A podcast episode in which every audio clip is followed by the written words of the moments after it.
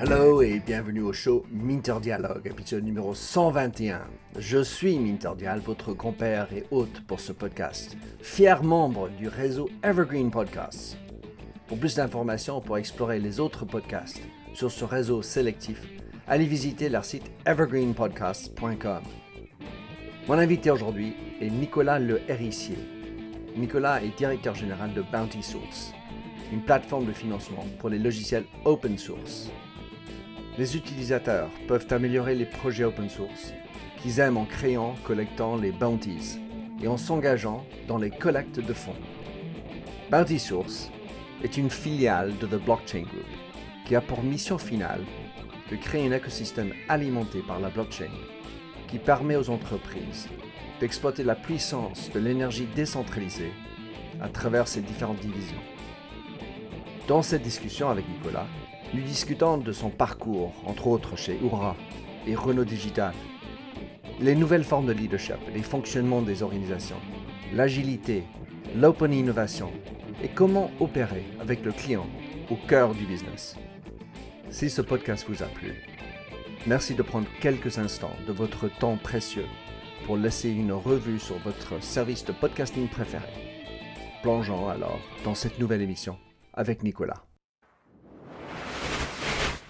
Nicolas Le Rissier, ça fait plus que dix ans que nous nous connaissons. Je t'ai rencontré, j'ai l'impression, quand tu étais euh, chez le Oura, Oura, pas le, chez Oura.fr. Raconte-nous dans tes mots qui tu es? Ouf, tu as le temps? Tu as beaucoup de temps Ben oui, bien sûr. Alors, qui je suis? Euh, Je suis, euh, je suis quelqu'un qui travaille euh, le dans le marketing, le business développement et, le digital depuis. oh là là, je ne vais pas compter le nombre d'années, mais ça fait très longtemps. puisque j'ai commencé il y a très très longtemps, même dans la presse informatique, offline et online. Euh, j'ai passé quelques belles années euh, chez IBM également. Donc, euh, j'ai baigné dans le, NTIC, NTIC, depuis très longtemps, à la, pub, au digital, au marketing chez eux. C'était une, une, belle époque. Et puis voilà, et puis j'ai fait mon petit bonhomme de chemin. j'ai pris différentes fonctions, sales, marketing, stratégie dans différentes industries, peut-être parce que je suis quelqu'un qui est, qui à la fois euh, est curieux de nature, euh, qui a besoin de toujours, euh, je dirais, apprendre de nouvelles choses, découvrir de nouveaux univers. aussi parce que je suis quelqu'un qui s'épanouit hors de sa zone de confort. Hmm. Sinon, je, sinon j'ai tendance à m'ennuyer. C'est bien équipé alors. Voilà. Et puis, je dirais que j'ai une philosophie qui, euh, qui décloisonne les fonctions de l'entreprise. Euh, c'est-à-dire que les, métiers sales, business development, marketing, stratégie, tout ça, euh, je considère que ça, moins c'est cloisonné, mieux ça marche. et surtout, mieux c'est très très très proche du client, mieux ça marche. Donc je suis avant tout quelqu'un qui est à l'écoute du client, qui aime co-créer avec le client, imaginer avec le client. Euh, je crois qu'on en avait parlé déjà, il y a déjà longtemps, justement, quand j'étais directeur marketing de Oura.fr. Et parce que j'avais considéré qu'effectivement, tout ce qui était les logiques d'open innovation, de co-création, c'est ce qui permettait véritablement d'être au service du client. Et non pas de ce qui se fait souvent, d'essayer de trouver des justifications à ses propres prises de position, en mmh. allant faire des tests sur les clients et en leur faisant dire souvent ce qu'on veut. Donc, euh, c'est vraiment ma philosophie. C'est quelque chose. Euh, l'open innovation pure et dure, j'ai commencé à la mettre en place euh, avec, avec l'aide et le support de, la DSI chez Oura. j'ai continué à, à, installer, je dirais, cette philosophie, cette stratégie également quand j'étais chez, chez Renault, quand j'étais responsable de la stratégie digitale, notamment chez Renault Digital. Euh, parce que je considère que, que ce soit au niveau des produits ou des services, euh, le la personne la plus habilitée à, se connaître et à connaître ses besoins et ses problématiques, c'est le client.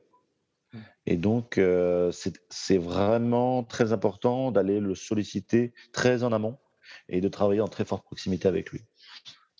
Alors, pour avoir travaillé dans des grands groupes entre autres, comment ça se travaille, le décloisonnement? Car en fait, ça, sur, sur le papier, ça a l'air, euh, c'est un beau mot. Et concrètement, en entreprise, quand on a, surtout en héritage, plein de départements et des chefs et des, des pachas. Euh, alors en fait, j'ai travaillé déjà dans des entreprises de taille, euh, de grande taille et de taille intermédiaire. Il est vrai que les entreprises de très grande taille ont une proportion naturelle à, produire des chapelles, à produire des, euh, fiefs. C'est assez mécanique. En fait, il ne faut pas forcément tout le temps jeter la pierre à on n'anticipe pas, par exemple, la, survenue naturelle du syndrome de Peter, c'est-à-dire le fait d'atteindre naturellement euh, son incompétence. Euh, on amène les gens souvent, effectivement, à construire des précarés, à, se défendre dans des postures défensives, à faire du, euh, bluffware, du, bullshit, et c'est-à-dire en fait à essayer de survivre à une organisation et à lui faire croire qu'on continue à assurer, alors qu'en fait on ne maîtrise plus rien. Et, et, par observation, je me suis rendu compte que euh, ce, qu'un un universitaire euh, québécois dont j'ai lu le livre euh, récemment appelle la, médiocratie, hmm. qu'on retrouve dans les entreprises, qu'on retrouve en politique et ailleurs, est en fait un phénomène naturel qui amène chaque individu à, adopter une posture défensive et à. C'est ça en fait, hein, c'est ce qu'on appelle les chapelles, les, les fiefs et tout ça, c'est se mettre dans une situation où on ne va pas tirer les gens vers le haut, euh, où on ne va pas amener les gens vers le client, on ne va pas amener les gens, entre guillemets, à être dans le faire, mais au contraire, à souvent essayer de s'entourer de gens qui ne vous mettent pas en danger, euh, qui vous protègent, et, euh, et donc qui vous, qui vous éloignent finalement de la réalité du terrain et du client. Donc je, je, crois, je crois beaucoup dans la, entre guillemets, euh, dans l'accompagnement, entre guillemets, de la seniorisation des collaborateurs et, des leaders, et, donc dans leur capacité à, progresser et, finalement à se défaire de cette énorme pression euh, que peuvent connaître beaucoup de managers que j'ai rencontrés, finalement qu'on amène à une position et qui doivent assumer le fait de tout maîtriser alors qu'en fait ils faisaient probablement euh, jusque-là complètement autre, chose, et donc à se mettre dans des situations ingérables humainement. Je crois qu'il y, a, y, a, y a un facteur en dehors de tout ce qui est organisationnel, euh, organigramme et autres, il y a un facteur humain qui est essentiel. Et, c'est pour ça que l'open innovation, notamment, est importante. Des, des, procédés comme l'open innovation, la co-création, et même plus globalement, l'agile, euh, sont des, euh, sont des méthodes qui justement redonnent la, redonnent la voix, je dirais, aux, clients, au bottom-up, et enlèvent énormément de pression aux leaders. Mmh. Même si au départ, c'est très difficile de lâcher prise. Euh, lâcher prise apparaît euh, comme quelque chose d'assez inquiétant. Mais pour l'avoir vécu et pour avoir notamment participé, je dirais, à l'agilisation chez Renault, euh, énormément de leaders, après avoir été très inquiets par cette agilisation, se sont rendus compte à, quel point, au contraire, c'est un poids qu'on leur enlève. Et comment, mais comment l'amener, cette agilisation C'est-à-dire, tu, vous le dites, mais quels sont les freins et comment tu enlèves les freins? Par exemple, lâcher prise, mais il y en a d'autres aussi qui, qui rend l'agilité mmh. difficile pour des structures héritage comme ça. Euh, c'est à la fois une question, je dirais, de mindset, c'est-à-dire qu'il faut énormément travailler sur l'humain et sur des. Euh, amener les gens à exprimer des choses qu'ils n'ont pas l'habitude d'exprimer. Euh, il faut aussi casser. Bah, par exemple, il n'est pas naturel et même contre-naturel dans beaucoup d'organisations d'accepter l'échec. Hmm. l'échec est inacceptable. Donc, et pourtant, l'échec est naturel on ne peut pas tout réussir. Donc il y a, il y a quelque chose de totalement illogique. Et on, arrive, du coup à un jeu de théâtre. Alors que, en fait, l'échec fait partie du processus de création. Le, fail fast, par exemple. Si on prend les, si on prend les, les, GAFAM, on se rend compte que dans le process euh, de création de produits digitaux euh, en mode agile, à peu près 85% euh, des produits digitaux sont abandonnés entre guillemets en cours de création. Ça, ça c'était les chiffres que j'ai eu en, justement en allant rencontrer les, les, des GAFAM, en discutant avec eux, en voyant leur, leur process. Et, ce n'est pas grave. Parce qu'en fait, dès, lors qu'on on a, on a compris cette logique de fail fast, c'est-à-dire de se dire, on teste des choses, euh, on évalue des idées, on, on, évalue des opportunités, et si on se rend compte que finalement la valeur n'était pas celle qu'on attendait, ou, euh, ou qu'il faut aller faire les choses différemment, ce n'est pas grave. Et ça, c'est une façon euh, de, de, faire comprendre qu'effectivement, il faut, il faut repenser dans le réel. Et ça, ce n'est pas simple. Ce n'est pas simple. Donc c'est à la fois euh, quelque chose de structurel, quelque chose de très, de très humain, et puis aussi euh, des choses extrêmement concrètes, comme, par exemple, je dirais, casser un peu, le, bon, je parle d'organigrammes, casser les organigrammes euh, classiques, casser aussi parfois les, je dirais, les modes de, nomination. Hmm. je, me, je, me, rappelle, bon, je ne citerai pas la marque pour, ne pas être désagréable. On va, on va essayer de soupçonner. Mais on, on, m'a dit dans, dans, une des entreprises que j'ai pratiquées, et dont j'ai globalement un très bon souvenir, on m'a dit, tu sais, euh, chez nous, pour réussir, il ne faut pas trop faire de vagues, en fait. L'important, c'est de ne pas te faire trop de vagues. Parce que euh, quand, tu es dans le changement, quand tu, changes la donne, quand tu es dans le disruptif, euh, tu vas déranger beaucoup de monde. Euh, tu vas déranger en fait les, tu vas déranger les acquis de, gens qui sont là depuis 15 ans, 20 ans, qui veulent que globalement la vie continue à être un long fleuve tranquille pour eux. et, donc, ils, m'ont dit si tu veux, si tu veux réussir, si tu veux grimper dans la hiérarchie, le plus simple en fait, c'est que le jour où on va se poser la question de savoir à qui on va donner le poste, on le donnera à quelqu'un qui, qui quelque part n'aura jamais dérangé. Et donc, c'est-à-dire qu'il n'aura jamais changé les choses, qui n'aura pas forcément été très brillant d'ailleurs, euh, mais qui quelque part euh, sera extrêmement rassurant. C'est un type de fonctionnement finalement qui ne s'applique pas qu'à cette entreprise, qu'on retrouve dans beaucoup d'entreprises. Et donc, il y a, il y a des, par exemple des, des modes de nomination euh, alternatifs qui existent et qui sont pratiqués dans, dans différentes entreprises, d'ailleurs dans certaines qui sont assez grandes, que j'ai connues moi-même. Euh, par exemple, quand je suis rentré chez Renault Digital, j'ai d'abord été nommé pour un job. Et au bout d'un an, j'ai été nommé pour un, deuxième job, mais je n'ai pas été nommé par ma hiérarchie. J'ai été élu par mes pairs. Hmm. Alors que je n'étais pas candidat. Ce qu'on appelle euh, l'holacratie de mémoire. Et, euh, et, ça amène, je dirais, des comportements très différents. C'est-à-dire qu'on est à la fois euh, empowered par l'ensemble de l'organisation, quelque part sur un programme, sur une action précise et on n'est pas propriétaire de son, euh, on n'est pas propriétaire de sa fonction. Mais quand on est patron, ce genre de principe, euh, quand tu dis ça fait peur, c'est-à-dire je suis en train de perdre, entre autres, le pouvoir. Tu empower les autres, tu perds le contrôle et, et tu, la, tu laisses les autres nominer, tu laisses les autres décider.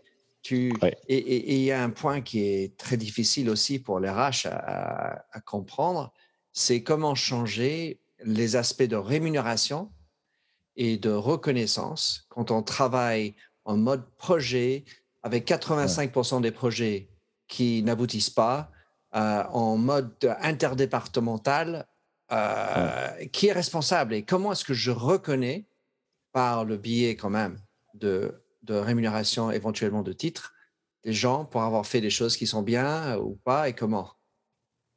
C'est un point, un point névralgique que tu soulèves.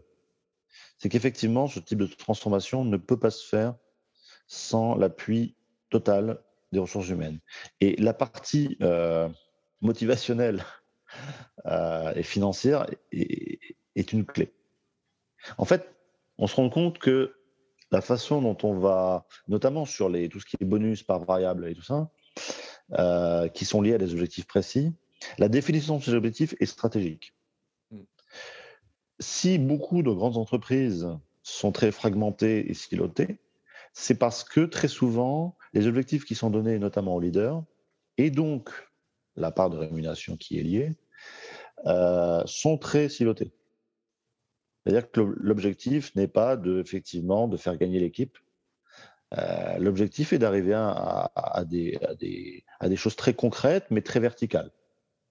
Et donc, comment finalement reprocher à cette personne-là Parce qu'il faut beaucoup d'abnégation, de, générosité pour quelque part œuvrer euh, pour le collectif, œuvrer pour le client, alors même que ce n'est pas là-dessus qu'on nous récompense. Donc, effectivement, il doit y avoir une corrélation directe entre les objectifs qu'on se donne, véritablement, les objectifs d'entreprise, et, euh, et comment on va récompenser ses collaborateurs. Et, pour l'avoir vécu, c'était parfois complètement décorrélé. Et, ceci donnerait valeur ou importance, en tout cas potentiel, à l'idée d'avoir à, œuvrer pour une raison d'être, quelque chose qui est au-delà. Mais encore faut-il avoir une raison d'être qui résonne. Oui, encore faut-il l'avoir définie. n'est-ce pas? Ou être légalement obligé à en avoir avec la loi euh, En fait, c'est une question, ouais, c'est une question qu'on se pose rarement en fait. Euh, c'est toujours intéressant d'ailleurs de se poser. Euh, il y, a deux trois questions entre guillemets qui qui sont très très instructives à poser à, des collaborateurs. On peut faire, en... c'est assez simple en fait hein, comme panel à faire. On va aller prendre à la machine à café ou ailleurs des collaborateurs et on leur on leur demande déjà par exemple en quelques mots façon euh, pitch elevator, quelle est notre raison d'être? Quels sont en trois points notre stratégie? Euh, Quels sont nos résultats? Ça peut paraître idiot, mais généralement, quand on fait le test, c'était différent. et donc, c'est normal. On ne sait pas pourquoi on œuvre, on ne connaît pas la stratégie et on ne sait, pas à quoi ça aboutit, si ce n'est mon, ma petite paroisse éventuellement. Exactement, mais parce que généralement, c'est organisé ainsi. Et donc, on a une vision qui est une vision euh, étroite et à un, instant T du, peu d'informations qu'on a. Et donc, moi, pour l'avoir vécu euh, à titre personnel, euh, quand on m'a demandé chez un de mes employeurs d'auditer la stratégie digitale, euh, d'abord, mon premier réflexe a été de me poser la question de qu'est-ce que la stratégie digitale mmh. Existe-t-elle? Et ensuite, ça a été de me dire qu'est-ce que, voilà, une stratégie digitale, à quoi, à quoi sert-elle? Et euh, ça a été un travail d'équipe et il s'est avéré qu'a priori, euh, on a été assez unanime pour dire qu'une stratégie digitale, c'est une stratégie qui vient appuyer la stratégie globale du groupe. Bien sûr. Et donc, il faut d'abord, il faut d'abord la définir de façon assez claire. Quand on, se rend, quand on se rend compte que ce n'est pas forcément simple ce premier point, on se dit, bon, ça, va être intéressant. Et ensuite, euh, quand on fait l'audit, effectivement, on peut, se rendre compte que euh, parce que tout simplement le process d'écriture ou la multiplicité des auteurs euh, de cette stratégie ont été faits de, cette façon, il y a, on arrive forcément à une dérive. Mais finalement, c'est logique. C'est tout à fait humain. On ne peut pas uniquement jeter la pierre, entre guillemets, à ce que tu as appelé, je crois, les barons, les, qui, parfois effectivement euh, subissent énormément de pression et, veulent, euh, et c'est humain par instinct de conservation, survivre. Euh, si, on, si on les met dans une condition pour finalement créer des silos, avoir une stratégie quand elle existe en silo et, et la suivre, c'est normal qu'il n'y ait pas de corrélation, c'est normal qu'il n'y ait pas de cohérence. Il me semble dans, dans tout ce que tu dis, Nicolas, c'est qu'il y a aussi une difficulté de lier les, résultats dans un environnement open. Et, qui est responsable de ces résultats Quand on est sur un co-creation, quelqu'un qui est créatif, qui participe une heure, mais qui est juste brillantissime dans cette heure, et les autres qui passent des semaines et des semaines en train de faire du programming pour que ça ne bug pas, responsabilité et, la rémunération liée à l'importance de chacun, où il y a la contribution, euh, l'idée de communisme, c'est-à-dire tout est égal. À, Je suis désolé, pas possible. Alors, euh, l'égalitarisme absolu, hein, euh, on ne va pas rentrer dans des, débats politiques, se heurte parfois à la, à la, cruelle réalité.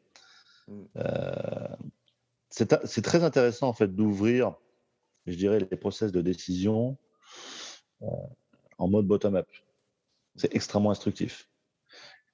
À l'intérieur de l'entreprise et à l'extérieur de l'entreprise je dirais pas uniquement les collaborateurs, mais également des partenaires, euh, l'écosystème, les clients en, premier lieu, c'est hyper instructif.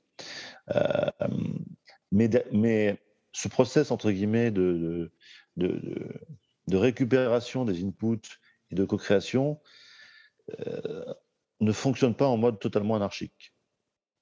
C'est un, peu, un peu comme le principe du, de l'agile.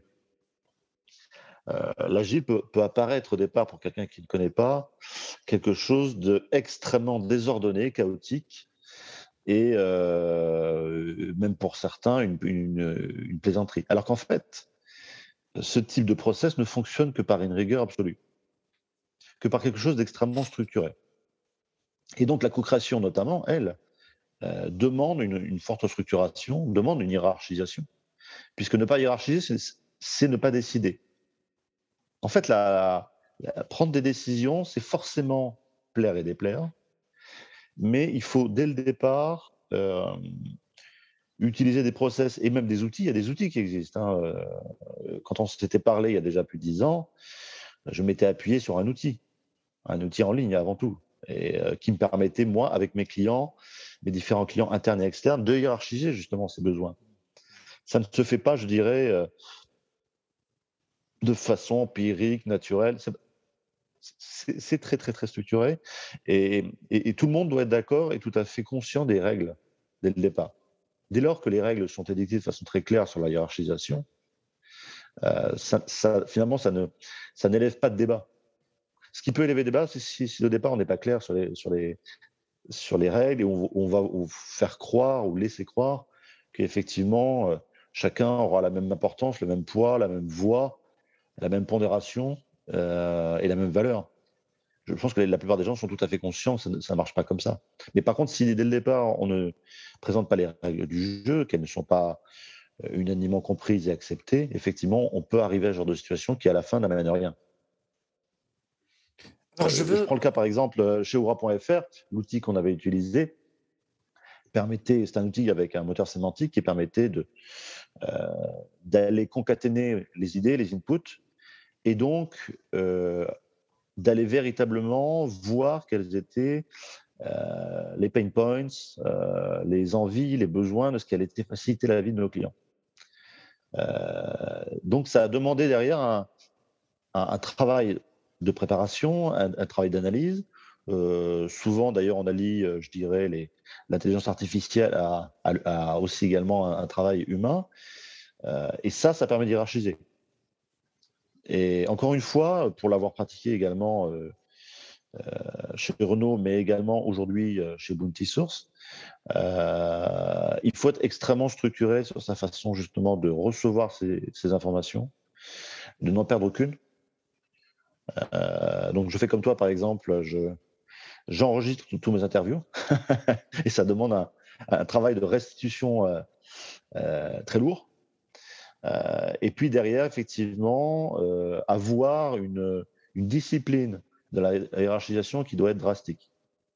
C'est-à-dire sinon, si on n'a pas cette discipline, si on, on ne s'applique pas soi-même ces règles du jeu, on, on, induit immédiatement la subjectivité et on revient à la case départ du, de l'ultra-verticalité hmm. et de l'autocratie. Et, et, ça peut venir très facilement, hein, sans même être d'un cynisme absolu. Euh, on peut être amené à entendre ce qu'on a envie d'entendre. Coming up on 5 Minute News, I'm Anthony Davis. You might think it's partisan because maybe it's critical of one side or the other, but it's not. It's just the truth. And I think that's also something that's kind of unusual for Americans listening to the radio or to podcasts because The news landscape in the States has been so partisan for so many decades. So, Five Minute News is verified, truthful, independent, unbiased, and essential world news daily. J'adore ce que tu dis, car en fait, euh, on- il y avait un moment, il fut un temps, on pouvait être top-down, on décidait des choses, on était autocratique. Ensuite, on arrive avec une pléthore de choix, de possibilités, qui plus est dans la co- collaboration, donc avec énormément plus de input. Et, et si en, en tout ça, avant, la stratégie était claire, il y a 30, 40 ans peut-être, aujourd'hui, ça, ça met le doigt sur le besoin d'avoir une ligne directrice, une boussole, des stratégies claires, un choix Ouais, ouais, stratégique sur tout ce qu'on fait, notamment dans, dans l'hierarchisation, Hmm. pour pouvoir avancer. Sinon, on fait tout pour tout le monde avec tout absolument. et on va nulle part. Et, pour ça, et pour ça, faut déjà entre guillemets être d'accord sur les, les fondamentaux. Euh, je me rappelle avoir été invité à, un soir à une conférence de euh, euh, de l'Harvard Business Review, de mémoire, où euh, intervenait un, un ancien général, un, général retraite, ancien de mémoire, directeur de l'école de guerre, euh, et qui intervenait euh, ensuite euh, dans des, des grandes écoles de commerce. Et il rappelait ce que était la stratégie, en fait, même l'histoire de la stratégie, d'où venait, et même, je dirais, l'étymologie. Il rappelait également, et c'était assez intéressant, que culturellement, il y avait deux grandes euh, histoires de la stratégie. Il y avait, le- il y avait la stratégie, je dirais, d'origine euh, hellénique et romaine, on va dire le fo- fondation européenne, et, et- la stratégie euh, chinoise. Mais bon, je rentrerai pas plus là-dedans, mais j'avoue que j'avais passé un moment, passé un moment passionnant. Mais surtout, ce qu'il a rappelé, c'est que, que- qu'elle soit, qu'elle soit entre guillemets d'obédience européenne ou, ou- ou chinoise, la stratégie c'était toujours quelque chose finalement d'assez simple. Qu'elle soit militaire, euh, civile, commerciale, euh, d'entreprise, Personnel. voilà, personnelle également. Euh, une, une stratégie doit être assez simple, c'est-à-dire que quand on, on- qu'elle soit, je dirais, sur un an ou sur plusieurs années, elle doit être, elle doit être basée sur des objectifs qui ne sont pas nombreux, qui sont clairs, compris de tous, et qui permettent, je dirais, de progresser vers un- une orientation ultime. Ce qui veut dire que euh, une stratégie, ça ne peut pas être, ce que j'ai déjà vu, euh, des PowerPoint de 50 slides. Et di- dizaine- une dizaine de stratégies, quoi. Oui, parce que là, là en fait, euh, euh, ça ne peut pas retranscrire, en fait. C'est totalement impossible. Ou alors, c'est chacune, des priorités, entre guillemets, chacune des grands piliers de, la stratégie va ensuite être déployée, expliquée, mais foncièrement, le et les leaders qui écrivent cette stratégie ne doivent pas aller beaucoup plus loin que ces quelques, entre guillemets, euh, must-win battles qui vont permettre à l'ensemble entre guillemets de l'équipe de gagner. Et euh, que ça soit par exemple euh, à titre militaire prendre euh, je sais pas un, nœud, ferroviaire, euh, euh, un port en eau profonde, euh, ou que ça soit euh, au niveau commercial atteindre un certain niveau de part de marché sur, un, métier. Euh, une stratégie ne doit pas aller au départ, quand, elle est présentée, quand elle est écrite, ne doit pas aller beaucoup plus loin je dirais que ces objectifs très clairs et unanimes. La façon dont ça va être déployé n'est pas de la responsabilité de ceux qui écrivent la stratégie. Une stratégie n'est pas un, plan de, développement, de déploiement budgétaire, ce qui est souvent le cas. C'est-à-dire que très souvent, on confond stratégie et planning budgétaire. C'est-à-dire qu'en grosso modo, on a de l'argent, il faut le dépenser. que ce soit dans le privé ou le public, il faut le dépenser et finalement, on va essayer de le répartir euh, sur différents points en se disant, ben voilà, c'est cohérent avec ce qu'on veut faire et tout ça. En fait, non. Ça, ça ce sont les moyens. On, est en train de parler des moyens. La, raison, c'est qu'est-ce qu'on doit gagner, entre guillemets, quels sont les, les facteurs clés de réussite qu'on doit atteindre cette année, on les présente et ensuite c'est aux personnes entre guillemets qu'on va empowerer, euh, qui vont être des, par exemple le, middle management, mais aussi les collaborateurs, euh, qui eux, grâce à leur véritable connaissance du terrain, alors au fait qu'ils sont en front, qu'ils qu'ils vivent la réalité, on va, on va entre guillemets leur donner les moyens justement pour pouvoir atteindre ces résultats, et non pas le contraire. Donc la, stratégie, c'est finalement quelque chose qui doit être euh, simple, comprise de tous. C'est pour ça que je parlais tout à l'heure du pitch elevator. C'est euh, faites le test entre quelques étages. Dis-moi, dis-moi, euh, je sais pas, en 2022, dis-moi jusqu'à 2025, quels sont pour toi les deux ou trois points qui vont faire qu'on va réussir? Si vous faites quelques, deux, trois, trois voyages en, ascenseur dans la journée et que vous avez à chaque fois une réponse différente ou, ou quelqu'un qui devient tout rouge, ça veut dire que euh, le message n'est pas passé ou, ou, que la stratégie n'est pas une stratégie. Il n'a pas été annoncé. Nicolas, euh, tout ça, évidemment, c'est superbe. Alors, je voulais quand même consacrer un peu de temps à ce que tu fais aujourd'hui, car euh, tu t'es lancé sur un nouveau projet qui s'appelle Bounty mmh. Source. Donc, je voulais savoir comment est né Bounty Source et quel problème résout Bounty Source? Alors, Bounty Source, à l'origine, est une start-up californienne créée en 2013, euh, dont le business model est assez disruptif. Je suis même étonné, entre guillemets, que je ne vais pas donner trop d'idées à, tout le monde, mais bon, euh, le principe, du, du business, c'est pas de rester caché. Euh, c'est, contrairement à beaucoup de plateformes d'intermédiation qui existent, qui mettent en relation, je dirais, des développeurs et puis des donneurs d'ordre, qui soient euh, direction achat, direction informatique, opérationnelle. Euh, Bounty Source ne vend ni jour homme, ni euh, forfait. Bounty Source, c'est la confrontation entre une problématique très, très concrète, qui va être par exemple développer quelques lignes de code et une feature particulière, voire un produit digital, euh, débugger un produit digital existant ou résoudre un problème de cybersécurité en mode open source. Et, et des gens qui, de l'autre côté, aujourd'hui c'est plus de 80 000 développeurs dans le monde, et vraiment répartis euh, partout dans le monde, euh, qui sont des, as de l'open source, qui maîtrisent parfaitement certains environnements, qui sont aussi des spécialistes de certaines industries, qui, pour leur immense majorité, ont déjà, déjà un job, ont déjà des responsabilités, et qui ont envie de continuer, finalement, je dirais, à se challenger, à, coder, à, être face à des problématiques, et également avec, dans, un, dans une logique de co-création également, c'est-à-dire que y a, ces développeurs s'auto-organisent en club encore une fois, sur, euh, par exemple, des types de code, d'environnement ou sur des industries. Euh, et il y a un phénomène d'émulation assez incroyable. C'est-à-dire que quand il y a des problématiques qui arrivent, il y a, un effet challenge, il y a un effet presque gamification. C'est que euh, ils vont se tirer la bourre à la fois, mais également finalement s'entraider pour pouvoir proposer des solutions concrètes. Et en fait, c'est la logique du bounty hunting, c'est que derrière, la personne qui veut que son problème soit résolu, elle propose un bounty, une prime. Et les développeurs qui sont des bounty hunters, ils vont proposer des choses extrêmement concrètes.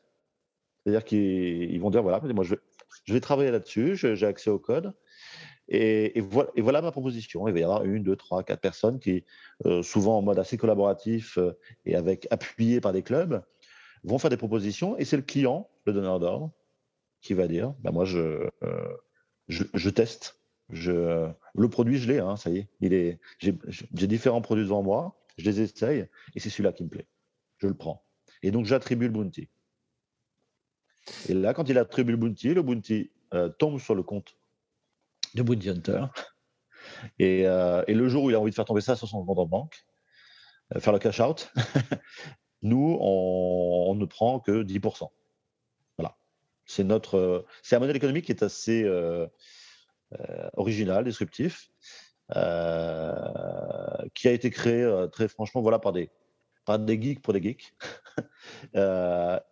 et qui qui a vécu sa vie pendant voilà, euh, une communauté qui s'est agrandie pendant quelques années, qui a été rachetée au bout de quelques années par un, fonds d'investissement, et puis qui a été repris il y a un peu plus d'un an par The Blockchain Group, euh, qui est un groupe technologique français euh, coté, comme son nom l'indique, avec une très forte expertise sur la blockchain, mais qui est parti du principe que pour faire de la blockchain, il faut être capable d'offrir un écosystème technologique complet. Et donc, il y a différentes filiales dans The Blockchain Group qui font euh, du service, qui font du développement blockchain, euh, qui font de la BI, qui proposent du développement open source.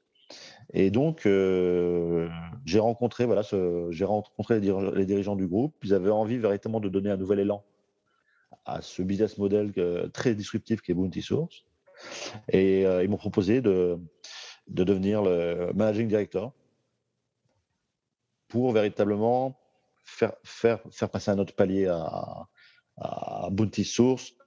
J'aurais même tendance à dire que mon, ma mission est de, lancer une renaissance euh, de Bounty Source. C'est-à-dire de faire de Bounty Source un, un, outil communautaire qui va être beaucoup plus au service du client, beaucoup plus efficace, beaucoup plus moderne, euh, beaucoup plus intuitif également. Et donc, c'est pour ça qu'une de mes toutes premières priorités, parce que ça fait finalement pas très longtemps que je suis chez eux, mais euh, c'est parti en mode galop. Mm. ça a été de solutionner les problématiques de mes clients et donc en, premier lieu euh, de faire une refonte, je dirais, du front de, de Multisource pour le rendre plus accueillant, mm. plus pédagogique. Et puis euh, de, de, reconstruire complètement le back-office pour qu'il y ait, je dirais, une, beaucoup plus d'efficacité de, dans le traitement des, des, dossiers, de rapidité voilà. Donc c'est c'est pas venu par hasard. Hein. Tu devineras que si on est si si ce sont les deux piliers du MVP, c'est que c'est sorti de façon très naturelle euh, de tous les interviews que j'ai menées auprès des, différents clients. Et puis, euh, il y a tout un programme ensuite, euh, toujours en mode agile. Il y a, il y a tout un ensemble de un backlog avec différentes releases qui est prévu pour justement, je pense, donner beaucoup plus d'ampleur et, d'efficacité et de plaisir à pratiquer euh, pour Source. Dans ce genre de, marché, euh, j'ai envie de dire marketplace, je ne suis pas sûr que c'est exactement un marketplace, mais il y a l'offre et la demande. Et, c'est toujours compliqué d'avoir une adéquation. Tu peux chercher des gens qui cherchent, donc des développeurs, et puis mais ils cherchent à travailler sur quoi? Des gens qui payent et, euh, comment tu comptes t'y prendre là-dedans afin d'équilibrer, enfin, quel est le problème? Enfin, Est-ce que c'est un côté ou l'autre? Et comment tu, tu comptes t'y prendre pour qu'il y ait une adéquation entre les deux?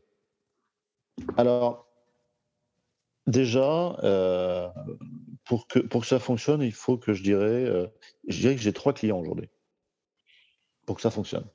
Le premier client, effectivement, c'est les donneurs d'ordre qui sont, eux-mêmes pluriels, qui ont différentes euh, problématiques, différentes fonctions d'entreprise. Cela, il faut en quelque part que, mon mode de fonctionnement soit beaucoup plus simple et accessible pour eux. Parce que tous les gens que je rencontre qui sont dans ces métiers, des directions achats, des SI et autres, à qui j'explique, à qui je fais ce, court pitch euh, d'explication, trouvent trouve le modèle absolument extraordinaire. Mais euh, il n'est pas naturel. il mm. est surprenant et, il est, et, pour être très sincère, il n'est pas très bien expliqué aujourd'hui. Donc j'ai un premier travail à faire sur ces donneurs d'ordre pour être beaucoup plus pédagogique déjà et beaucoup plus simple. Ensuite, euh, sur les développeurs, je, dois, je te parlais de gamification, je dois rendre les choses beaucoup plus, euh, euh, pas fun, mais beaucoup plus, beaucoup plus agréables. Et, je, pense que, ça sera assez facile à faire parce que les inputs que m'ont donné les développeurs sont assez clairs dessus. Donc je sais à peu près où aller. Et ensuite, la troisième cible, ce sont les collaborateurs. Pour que ça fonctionne, il faut que euh, en interne, j'ai mes clients internes qui, pour que le travail soit fluide. Et ça ne fonctionnera pas sans eux non plus. Alors tu vas me dire, c'est tout ça là, c'est compliqué euh, et ça doit arriver à un équilibre. Je pense que ça n'arrivera à l'équilibre que si je continue à garder la même philosophie effectivement d'écoute. C'est-à-dire que c'est pas uniquement en me disant ok maintenant j'ai compris ce que tu veux, ce que vous voulez, je vais le faire et maintenant allez, on a raison et il n'y a plus qu'à déployer. Non parce qu'en fait les, les besoins et les problèmes évoluent perpétuellement. Donc cette logique entre guillemets de co-création et d'amélioration continue collective, elle doit toujours continuer. Et c'est n'est pas nous qui allons décider entre guillemets des problématiques, c'est pas nous qui allons décider des codes, c'est pas nous qui allons décider des besoins, ce sont nos clients. Les donneurs d'ordre. Les donneurs d'ordre, euh, mais également je, je serai attentif entre guillemets à, à toutes les envies aussi, à tous les besoins de, des devs entre guillemets. Pourquoi? Parce que, comme je te l'ai dit, il y a une rémunération, c'est intéressant, mais il y a également un, et pour discuter avec eux, il y, a, quelque chose, il y a une espèce de satisfaction intellectuelle aussi. Et donc, il y a des, il y a des sujets qui les intéressent. Si, euh, par exemple, j'ai interviewé euh, récemment quelqu'un qui est le leader euh, d'une communauté de développeurs dans le, dans, le, dans le, jeu vidéo, à côté de ça, il a un rôle, il a un job de CTO dans une très grande boîte internationale. Euh, je ne pense pas qu'ils viennent chez nous uniquement pour, pour boucler ses fins de mois. Euh, si euh, s'il code, s'il participe, s'il anime sa communauté, s'il est aussi actif, c'est aussi parce que euh, c'est quelqu'un qui, a, qui est extrêmement curieux, qui a envie de se challenger, qui est passionné par le sujet. Et donc, euh, ça va être aussi mon travail, entre guillemets, de voir quelles sont les attentes euh, de ces clients-là, sans qui on n'existerait pas, et qui, euh, qui vont nous ouvrir des portes aussi, qui peut-être certainement vont aller nous, nous ouvrir des marchés auxquels on ne pensait pas. Tu citais donc, Henry je, donc je n'édicterai pas, je n'édicterai pas entre guillemets une vérité absolue en disant voilà vous allez travailler sur ci et sur ça parce que c'est comme ça et parce que c'est les grandes tendances et parce que c'est ce, dont on a envie. Euh, je, continuerai justement à, travailler de façon euh, euh, très collective avec eux, à voir comment évoluent leurs leur problématiques. Et, je pars du principe que si, je leur facilite tous la vie, nous allons tous y être gagnants. Alors, on va terminer sur un point qui, qui pour moi est névralgique, je, je pense en tout cas, c'est mmh. quand tu vas aller voir les, les donneurs d'ordre et tu expliques, tu me dis que c'est mal exprimé pour l'instant, euh, mmh. j'ai envie de dire, euh, eux, ils sont mal fabriqués pour comprendre ce que est euh, mmh. une offre comme Bounty Source, Bounty Source pour être en français. Car en fait, ça demande quand même une ouverture vers d'autres pas de contrôle du système. Et puis, pour citer, pour ne pas citer le, groupe, mais pour dire combien ça peut être un problème dans la logistique, c'est que j'ai un grand groupe français, j'ai fait un travail pour eux et ils ont mis, ils n'ont pas toujours tout payé, euh, plus de 11 mois pour me payer. Pourquoi? Parce que je suis basé, je suis basé à Londres et j'ai pas un RIB parce que les RIB n'existent pas. Et, donc, du coup, ben, je ne rentre pas dans leur process et quand tu es face, toi, Bounty Source, à ce genre de grand groupe où tu veux expliquer que ah ben, il y a 81 000 possibilités, enfin entre guillemets, euh, et que vous devez payer qui, comment, à quelle, échéance, ça, ça ne rentre pas dans la case. Je suis d'accord avec toi. Ouais, c'est clair. C'est clair parce que d'autant plus que quand tu quand tu crées un bounty, donc une problématique, une issue, tu, tu déposes ton bounty. C'est-à-dire que les gens, les gens, ils travaillent pas sur un bounty euh, potentiel. Tu commences par créditer ton compte quand tu es dans d'ordre. Te dit voilà, j'ai crédité, j'ai mis, je sais pas, 10 000 dollars. Et euh, ce bounty, il existe et il va être attribué à celui ou celle qui me trouve la solution. Donc, c'est pas, effectivement, tu n'es pas là en te disant je vais arriver dans 11 mois. Non, non, ça fonctionne pas comme ça. Donc, ça veut dire que c'est une façon de travailler qui est différente et ça demande du coup d'évangéliser des populations différentes dans l'entreprise. Euh, il y a à la fois, je dirais, euh, les directions achats.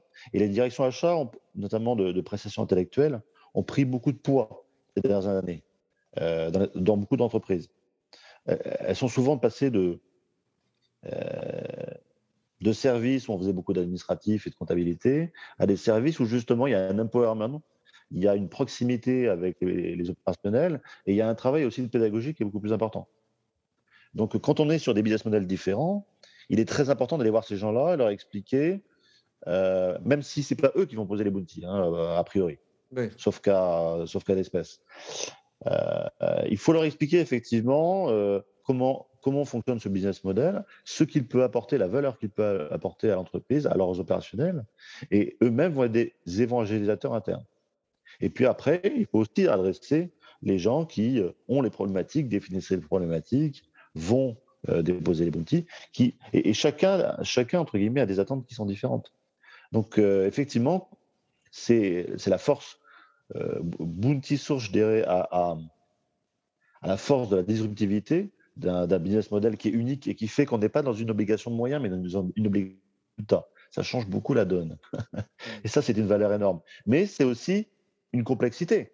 C'est que ça demande effectivement une petite révolution intellectuelle ce sont c'est un, c'est un, un, échange de promesses. Donc ça fait beaucoup d'incertitudes. C'est-à-dire que la personne qui, la personne qui effectivement vous promet une rémunération, parfois vous êtes un peu déçu parce qu'il, par le temps qu'elle va mettre à arriver chez vous. Et puis la personne qui vous dit mais ça je sais le faire, ça je vais, je vais être capable de te le faire. Et voilà. Et puis mon TGM 7 ans. Et puis je pense que je devrais le faire en temps de temps. Enfin, tu, tu sais comment ça se passe généralement derrière. Euh, il, y a, une dérive entre la promesse et la réalité. Euh, et, là, il y a une grosse différence, parce que d'un côté, tu as quelqu'un qui pose un bounty, et de l'autre, quelqu'un qui pose son travail sur la table. Donc, euh, on est sur deux personnes qui sont dans, dans la réalité, dans le concret et le résultat. Alors, c'est à la fois extra, ça a énormément de valeur, mais c'est aussi, effectivement, ça demande une petite révolution intellectuelle. Et pour ça, il faut la pédagogie. Et, je suis d'accord. Et, combien les, gens opérationnels qui sont loin du développement ne comprennent pas la, complication, la difficulté de chaque demande parfois, et on ne réalise pas combien c'est pas facile de, faire, du bon code, simple, qui ne bug pas. Et, euh, et il y a souvent un décalage entre l'attente et l'attente qu'il faut faire, le temps à compter pour bien faire le travail par rapport à une demande. Et donc, il y a aussi cette équilibration à, faire euh, dans, dans la pédagogie. Dans tout ce que tu disais, Nicolas, ça me fait penser à un entretien que j'ai eu avec mon ami François Pétavy, qui gérait AICA, qui était une intermédiation entre les besoins d'une entreprise et des besoins créatifs. Donc, mmh ça, ça, me paraît un sujet euh, en commun. En tout cas, Nicolas, merci beaucoup d'avoir participé dans merci mon podcast. Est-ce que comment est-ce que les gens peuvent aller rencontrer, comprendre Bounty Source, Bounty Source, et ou euh, te suivre toi, parce que tu es un homme qui a beaucoup d'idées à entendre. C'est gentil. merci beaucoup à toi. Et, merci de ton invitation et, cet échange qui est, qui est enrichissant parce qu'effectivement, euh, il, fait, il fait se, se poser les bonnes questions sur euh, à la fois, je dirais, euh, l'écoute du client, mais également sur euh, la, stratégie d'entreprise, comment l'écrire, comment la, comment la faire comprendre et comment la porter collectivement. Ça, effectivement, ce sont des questions qui sont épineuses, mais on ne peut pas passer à côté. Sinon, on est dans le brouillard. Hein. Sinon, c'est de la dérive. Génial. Voilà. Bon, Nicolas, merci. Je, mettrai des liens, comment connecter avec toi et comment aller vérifier, comprendre Bounty Source pour ceux qui ont besoin avec plaisir. Vrai Open Innovation. Merci, Nicolas. Merci de nous avoir écoutés sur Minter Dialogue en français. Vous trouverez tous les liens et références cités lors de cet entretien sur mon site minterdial.fr. Pour vous inspirer, je vous laisse avec une chanson que j'ai écrite dans ma jeunesse, A Convinced Man.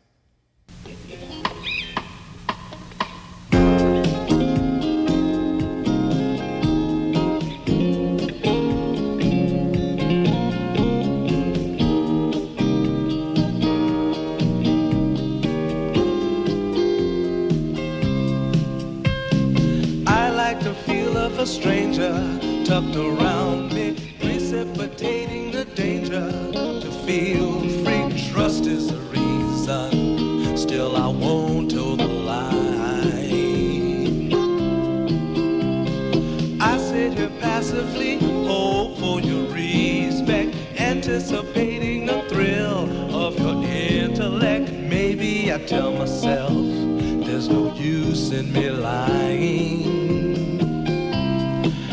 I'm a convinced man building an urge. I'm a convinced man to live and die submerged. A convinced man in the arms of a woman. I'm a convinced man, challenge my fate. I'm a convinced man, competition's innate. A convinced woman. Despise revenges and struggle with deceit. Live for the challenge so life's not incomplete. What's wrong with challenge? I know soon we all die. I like the feel of a stranger tucked around me, precipitating the danger to. Trust in my reason and let me show you why. I'm a convinced man practicing my lines. I'm a convinced man here in these confines. A convinced man in the arms of a woman. I'm a convinced man, admit to the test. I'm a convinced man.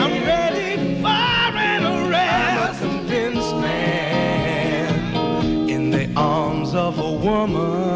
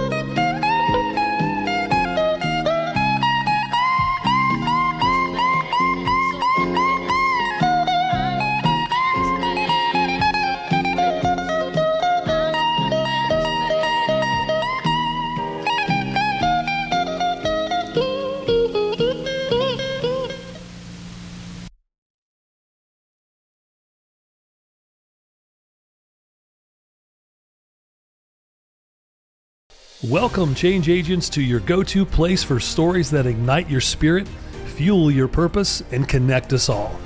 We believe in the incredible power of the human spirit, its boundless resilience, and the inspiration it brings to our lives. On the Driving Change podcast, we'll journey together through the extraordinary yet very relatable experiences of some of the most amazing people on earth. Our mission?